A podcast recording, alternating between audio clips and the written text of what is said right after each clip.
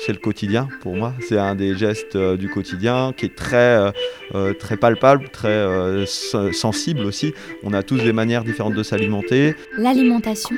On a autrement. Tous un rapport différent aussi avec l'agriculture. une histoire aussi différente en fonction de, bah, de notre enfance, d'où on a grandi, etc.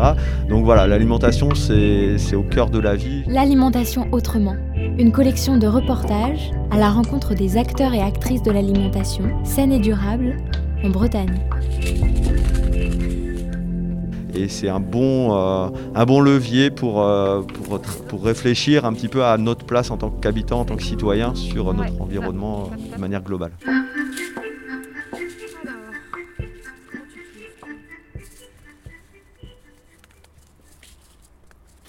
En fait, c'est les structurations, ça va être les structures porteuses qui nous manquent fortement. Euh, par moment des investissements, mais surtout des structures porteuses qui vont porter les emplois. Parce qu'à un moment donné, il faut des emplois. Il y a de la technicité, il y a de la présence permanente. On ne va pas s'appuyer que sur les réseaux, que à, nous tous on fasse plus que ce qu'on faisait chacun.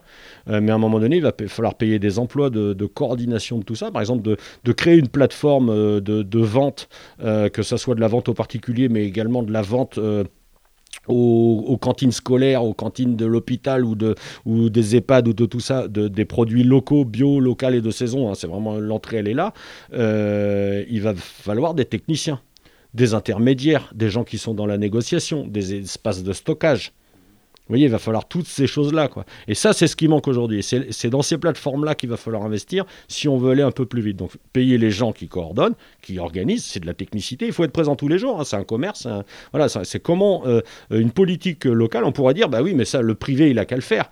Bah oui, mais s'il n'y a pas des engagements euh, euh, profonds euh, pour pouvoir le mettre en place, on pourrait dire bah, le privé, peu, peu importe le système, on, sort de l'alimentation. Le, privé, à un moment donné, quand il va s'installer dans une zone, on lui a construit une zone d'installation avec de l'eau, avec de la viabilisation de terrain, de l'eau, des trottoirs et du bitume qui arrive pour que l'entreprise s'installe. Bah, nous, c'est ça qui nous manque. Aujourd'hui, on a besoin du hangar, des frigos, de l'installation et de l'emploi qui va permettre de faire ça. On voudrait faire de la transition écologique sur le bon vouloir bénévole des habitants. Ben non, ça marche pas, c'est exactement la même chose. Il faut créer la logistique, euh, et, la, logistique certes, mais, les investissements qui vont pouvoir euh, faire que ça commence. Et, les gens qui vont commencer à le faire, à, faire le boulot. Donc les techniciens euh.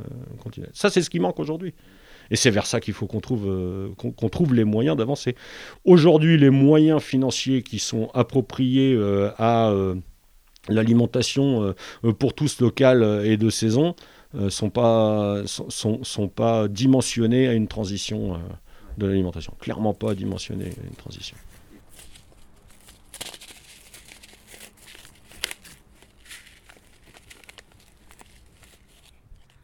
Eh bien parce qu'à travers ces thématiques agriculture alimentation, on, on va refaire société, je dirais refaire société parce qu'on a eu, on constate aujourd'hui de manière générale euh, une distanciation entre le monde agricole et le monde de la consommation.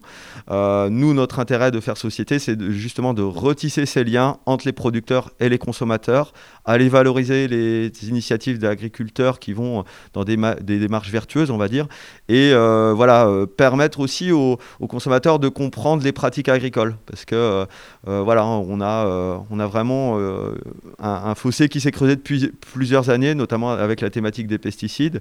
nous, on est sur un, bassin versant euh, très agricole où on produit euh, beaucoup, euh, beaucoup de lait notamment. On est voilà, vraiment, vraiment spécialisé, on va dire, là-dessus. Donc ça entraîne des pratiques de culture, de, d'élevage qui ont un impact forcément sur les paysages, sur la qualité de l'eau, sur la qualité des sols.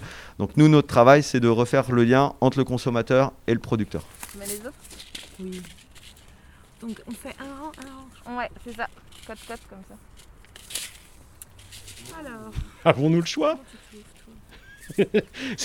On va pas y aller euh, en rigolant avec la cocarde et, la rigolade. On va y aller contraint et forcé. Mais on va y aller. Moi, j'aurais préféré qu'on y aille par prise de conscience et de choix citoyen et de choix de société. Ben, certes. Alors, on pourrait euh, pleurer pendant des mois euh, là-dessus. pour autant, on va y aller quand même contraint et forcé. Donc, on va y aller. Donc, soyons contents, on va y aller quand même. Ce reportage a été réalisé par la Corlab, en partenariat avec la Maison de la Consommation et de l'Environnement et la Confédération Bretagne Environnement Nature.